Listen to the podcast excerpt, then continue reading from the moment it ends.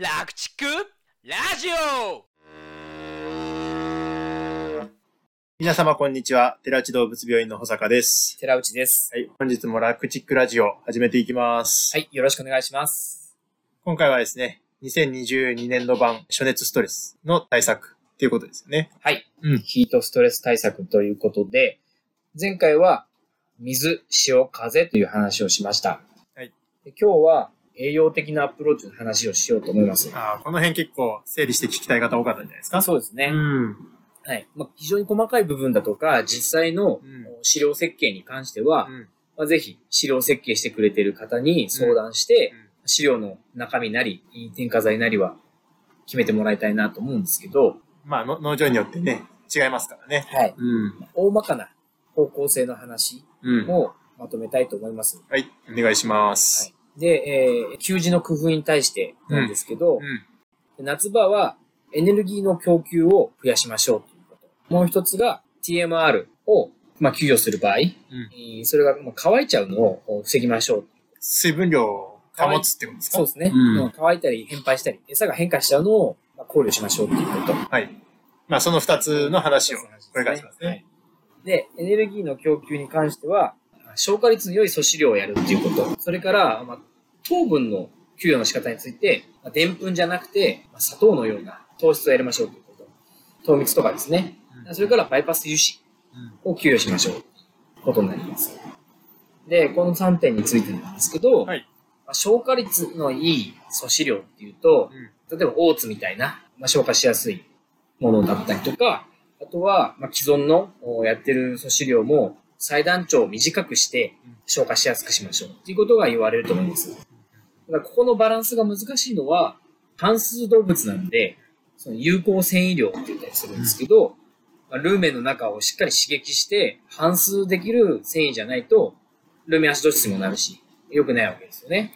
そうですね。はい。うんなので、消化率の良さを求めつつも、その牛にとってのまあ餌の中の素子量の割合と有効繊維量の絶対量っていうのをきちんと確保するっていうこと。ここのバランスの中で考えなきゃいけません。消化しやすい素子量に、まあ、重点を置きすぎると、まあ、流動食みたいな感じになって、足としてはそれぐらいになりますからね。そうですね。ん。あとはまあ糖質については、うん。まあ、夏場糖蜜を多めにやるとか、うん。ぷんを減らしてね、うんいう方は結構いるんじゃないかなと思います。それからバイパス油脂ですね。うん。まあバイパスしない油脂をルーメンに突っ込むと、まあルーメンでの繊維の発酵をまあ阻害しちゃうんで、きちんとバイパスして、後ろの方の消化管でエネルギーとして利用できる油脂を添加するっていうことですね。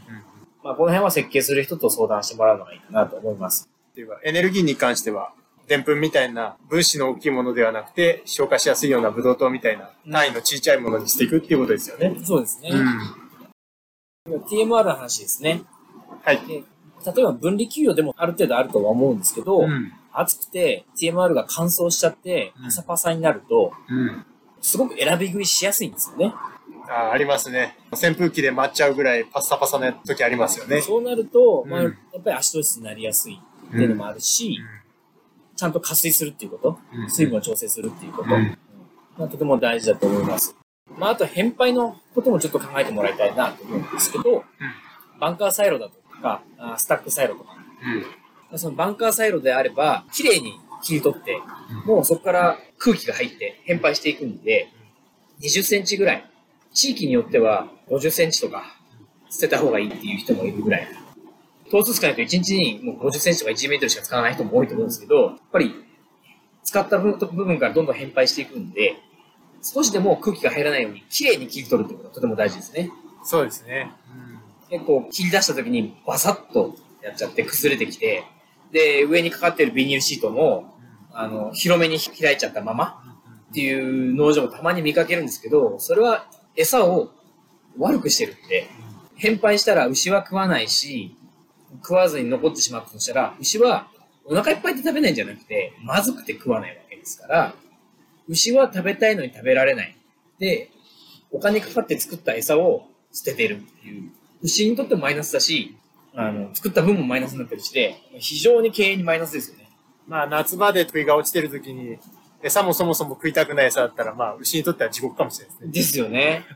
前回お話したように、とにかく夏場の生産性を下げないっていう努力を徹底的にやらなきゃいけないので、その辺の人間の努力で賄える部分っていうところは、いかに厳密に守るかっていうことがとても重要だと思います。そうですね。その辺の餌作りの主義なんかに対しても、おそらく普及員だとか、あるいはまあ知見のある獣医師っていうのも、ある程度いると思いますので、ぜひ詳しい人に相談して、作業工程を改めるっていうことをされたらいいんじゃないのかなと思います。であと、ロボット搾乳の牛群についてなんですけど、はいまあ、ロボット搾乳の場合、ロボット内で配合をやってると思うんですけど、やっぱりそのルーメンアジド質を減らすために、ロボット内での配合の給餌量を減らして、で、PMR の方の有効繊維っていうのを高めるっていうのも、夏場の餌の微調整として、ロボット牛群には重要かなと思います。まあ、冬と夏で言ったら PMR の構成内容は、やっぱり組み替えた方がいいよっていうことですよね。そうですね。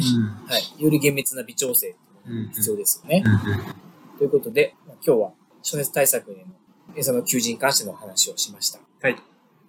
たら、本日は以上となります。はい。はい。ありがとうございました。はい、ありがとうございました。この番組の情報はなるべく科学的知見に基づいてお送りしておりますが現場での経験則や個人的な見解も含まれております牛の治療に関わることはかかりつけの獣医さんとよく相談の上ご検討ください本日の番組はいかがでしたか？番組への感想・質問はこちらまで。ファックス番号028-675-5975 e メール rakuchiku.radio.gmail 番組概要欄にも記載してありますのでぜひお気軽にご連絡ください。お参加今夜は。